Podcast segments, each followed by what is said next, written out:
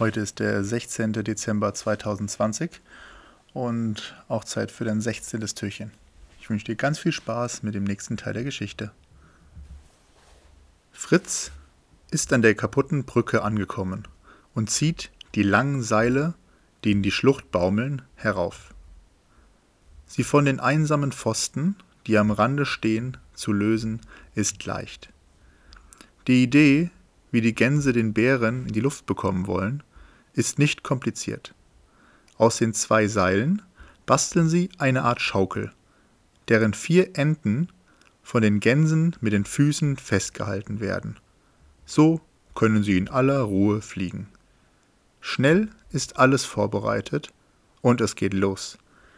Fritz zieht seinen Rucksack nochmal fest, dann hält er die beiden Seile unter seinen Popo. Gleichzeitig mit den Gänsen nimmt er Anlauf und Fritz steigt, auf den Seilen sitzend, in die Luft.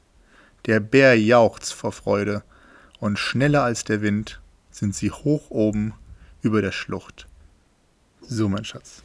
Das war Türchen 16 und ich freue mich, dir morgen das Türchen 17 vorzulesen. Bis dann, mein Schatz.